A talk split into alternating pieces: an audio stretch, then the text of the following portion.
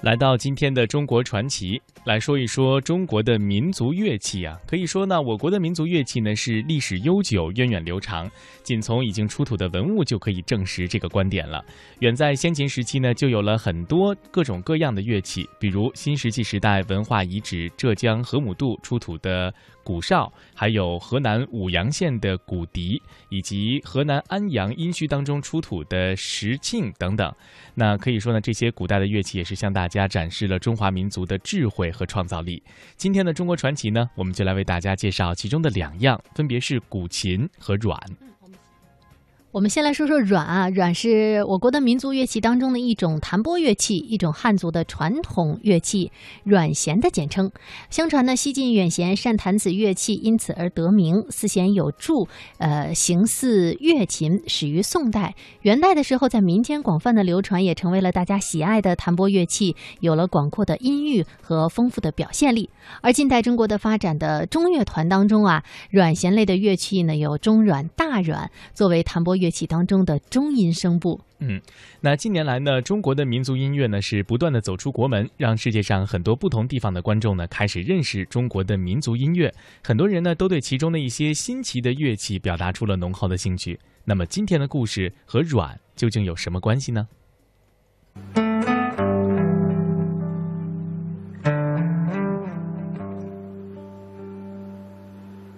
我独自走过你身旁。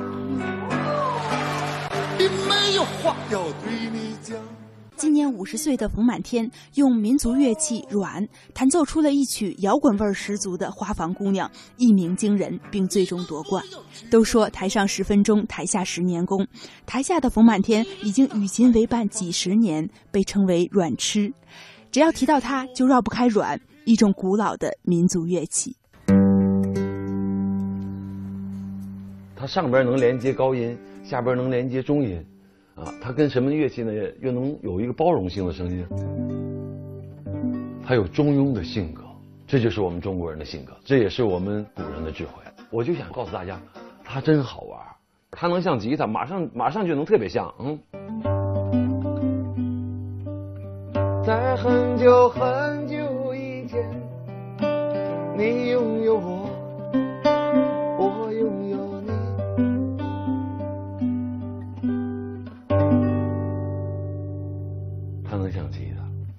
它也能像古筝，它还能弹。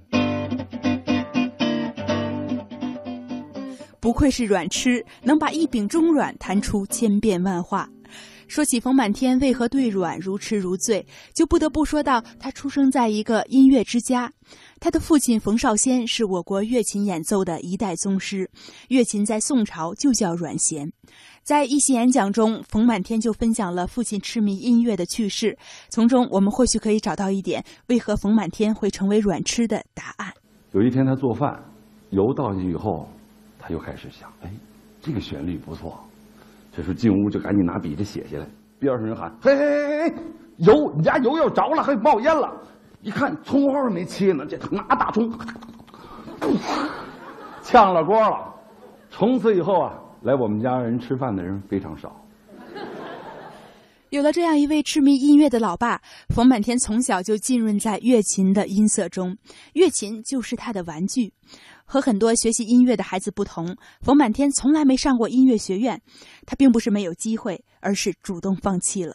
我还考过上海音乐学院，因为太小，我当时弹的也不错，乐琴弹的是不错了。然后我就放放话，我说：“哎呀，到上海音乐学院，当然上海音乐学院那个老师是我爸学生。”我说：“那谁教谁呀？”所以就没去。一九七九年，十五岁的冯满天考入中央民族乐团，被分配弹阮。在旁人看来，出身乐琴世家，入团后继续弹阮，似乎是顺理成章。但当时年少气盛的冯满天却不喜欢这种安排。嗯是高音乐器啊，很少用，那么就发给我一个中阮，因为在乐团里边是琵琶是主要的，中软呢就是你弹琵琶弹的不行，你在下边弹中软吧，好像中软容易一些。这个弹软的人这个心态就一定不会好，他就不会爱这个乐器。当年冯满天是以独奏演员的身份考入乐团的，一九八二年又在首届全国民族器乐大赛中拿到奖项。那时候少年得意的冯满天并没有意识到软的价值。当时正是改革开放初期，西方音乐流入中国，影响了一代音乐人，其中就包括正在民乐中彷徨的冯满天。他用一件珍贵的民族乐器换了一件新奇的西方乐器。在电视上就看有人弹电吉他，我就不知道能出那个声音咋，我这声音怎么出来的？后来就说那是有一个效果器，我就托关系找日本人，用了一把小叶弹的乐琴，换了一个能踩上能出他那声的效果器。一九八五年，冯满天出版了吉他弹唱专辑《再会一九八一》，他还曾是中国第一支摇滚乐队白天使乐队的吉他手。如今回忆那段时间，他对当年模仿和盲从的心态直言不讳。我们当时我们头发这么长，经常在外边演，虽然音乐不是很牛，但是意思肯定对，知道吗？对，你看这人，那对对，全全全对，所有的乐手。就是谁弹的像洋人，啊，谁牛？我觉得我学外国人，我学不像。那时候的冯满天对自己的音乐没有自信，每次和外国人切磋吉他，他就是不敢打开琴盒，觉得自己拼不过人家。与此同时，多年演奏乐琴的经验让他独辟蹊径，尝试用吉他演奏民乐。我那个时候就能用吉他弹出来这样个味道。没想到冯满天用吉他演奏的京剧曲调，却凭借独特的韵味和技法，赢得了外国同行的认可。然后还有，我们就每次经常就有机会跟外国乐队来看我们演出，他们别人都弹一个外国的什么瓦哈伦呐这样，我呢，我觉得我弹别的肯定不行，我听外国的挨个弹的，我弹最他们弹最次的都比我弹的好，我就弹了一段京剧。当当当当当当里头用京用那个用吉他弹的京剧，哎，老外就觉得哎，你你挺有意思。那时候，冯满天开始尝试把中西方音乐相互融合，而队友仍然想在摇滚音乐的路上继续前进。由于音乐理念的分化，这支乐队最终在一九八九年分道扬镳。此后，冯满天经历了人生低谷，又触底反弹。一句形容阮的古诗“非琴不是筝”，开启了他三十年找琴、做琴、弹琴的经历，为此不惜散尽家财。他还经历了哪些故事？请听《阮痴》下集。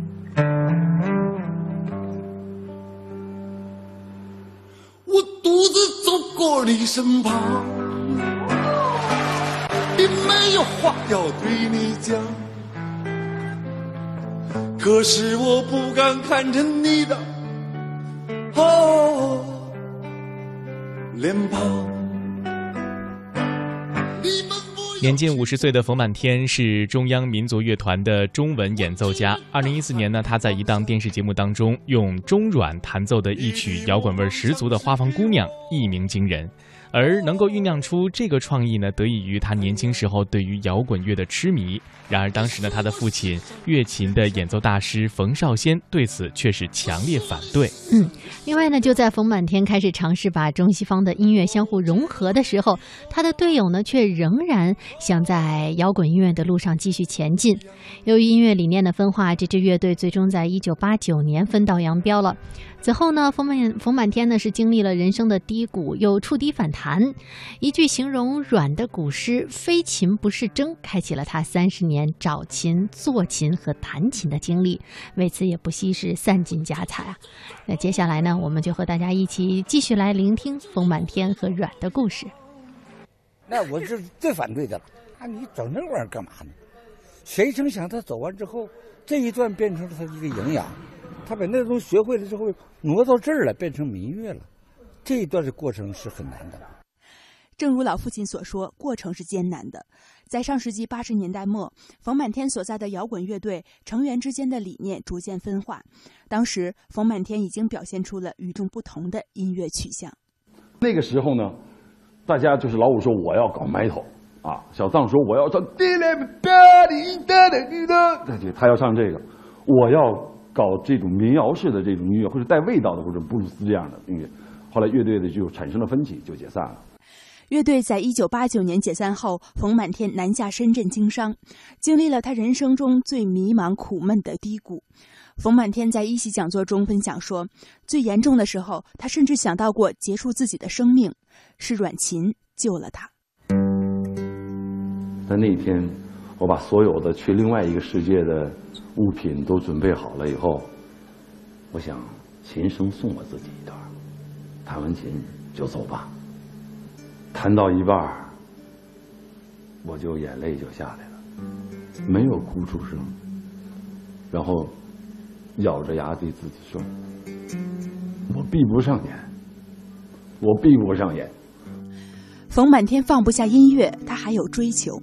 就在那之后不久，冯满天接到父亲的一封来信，里面提到的一句古诗，成了他音乐道路上的转折点。从此，他开始了长达二十多年的寻找。在九十年代初的时候，我爸爸给我寄回来一个诗：“阮咸，非琴不是筝，初听满座惊。”听到了“非琴不是筝”这个词儿，我就脑子里边就迅速的就一下机灵了，脑海里就有这个是琴的音色和韵味，找遍了全国所有的制琴师，都不是那个声音。冯满天出生在乐琴世家，从小的音乐熏陶让他对声音十分敏感。为了找到那个脑海中的琴音，他找遍了国内所有的制琴师，但都落空了。无奈之下，他决定自己做琴。在钻研的过程中，冯满天发现现代软琴的琴板上都有两个音孔，而在古代是没有的。原来这是现代复原工艺中的一个误会。这个琴断了传承，它在唐代、宋代的时候是宫廷乐器，到了明代和清朝的时候。就彻底失传了。当时中央广播文文工团民族乐团要复原一个中阮，要建一个管弦乐团的时候，他们要找一个中阮的形，要做一个阮，就没有找到图片都没有。我们国家琴就更谈不上了。后来在日本的正仓院找到了一个图片，唐代的阮啊，这个地方有两个花是画上去的，大家就误认为那个那个圆圈的地方是音孔。实际上是画，因为是黑的，所以现在的软都有两个音孔。因为中华乐器没有在面板上开孔的习惯。我呢，后来做软的时候，我也把这个又重新找回来。大家看，现在这个是没有孔的，它的余音更长。为了买做琴的红木原料，他几乎花光了家里所有的钱。没钱的时候，他就去酒吧唱歌赚钱。做琴不仅烧钱，还费功夫。制作乐器涉及材料和物理方面的知识，需要反复尝试。在作废了四十七把琴之后，冯满天终于在第四十八把琴上弹出了梦寐以求的声音。在找琴、做琴的二三十年里，冯满天也在尝试把中国民乐和世界音乐融合在一起。凡是看到弹拨乐器，他就琢磨能不能把他们的音色和技法用在阮上。他还尝试用阮弹奏摇滚等流行歌曲。对此，有人说冯满天破坏了民乐传统，他的音乐甚至遭到了部分人的轻视。别看我在民族乐团，我弹的不是乐府曲，所以大家。就贬低就是不要跟他学，他是不入流的。在民乐整体衰微的情况下，冯满天大胆创新，但在国内还没有得到普遍的认可。不过墙里开花墙外香，冯满天的音乐走出国门，震撼了德国观众。去年夏天，应德国钢琴家尤雅邀请，冯满天在德国汉堡音乐厅演出，他演奏了一首中阮乐曲，全场观众都在安静的聆听。演奏结束后，当冯满天睁开眼，看到了震撼内心的一幕。我演完了，我一睁开眼，下边暴雨般的掌声，所有的八十多岁老太太都站起来了，全体起立。汉堡的观众是德国最挑剔的观众，你不是什么人都让你进那个音乐厅来演奏的。我觉得，我也可能不那么说，但是我觉得我背后，我有三代中国音乐家的这么多年的追求。我们每一个流行音乐家，都想梦想着我们的音乐能走向世界。在接受全场喝彩的那一刻，他真正找到了自信，不再是那个喜欢摇滚却不敢和外国人较量吉他的年轻人。对比之下，他明白了一个道理：实际上，我觉得我作为一个中国人来说，我觉得我自己，我是找自信。那个时候，我觉得我搞摇滚乐能找到我自信，而且我觉得我是一个能呐喊的一个青年人。可是，当你觉得你的声音特别大，但是你没有力量，声音大，并不代表力量。你看，我现在弹的琴，就是我弹的都是最小的声音，可是我觉得它有力量。它很结实的在那儿，很平静的，而且它有力量，它不显示力量。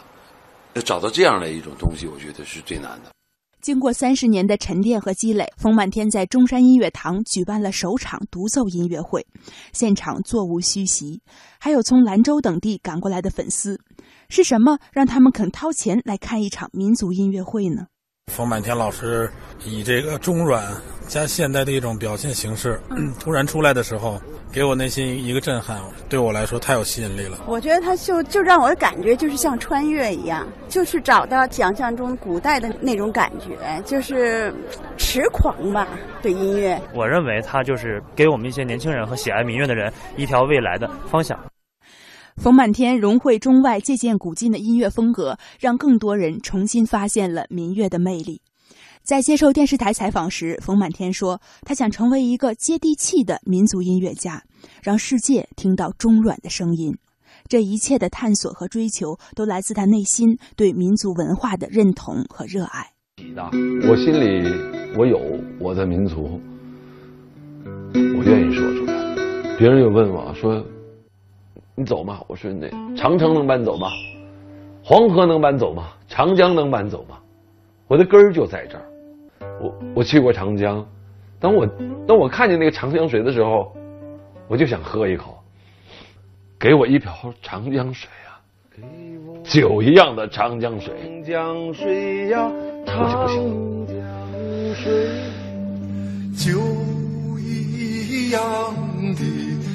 长江水，酒醉的滋味是乡愁的滋味。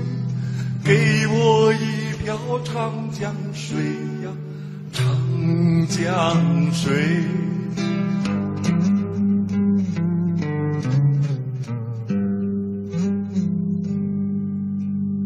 给我一。张海棠红呀，海棠红，雪一样的海棠红，飞雪的烧痛是幸福的烧痛，给我一张海棠红，海棠红。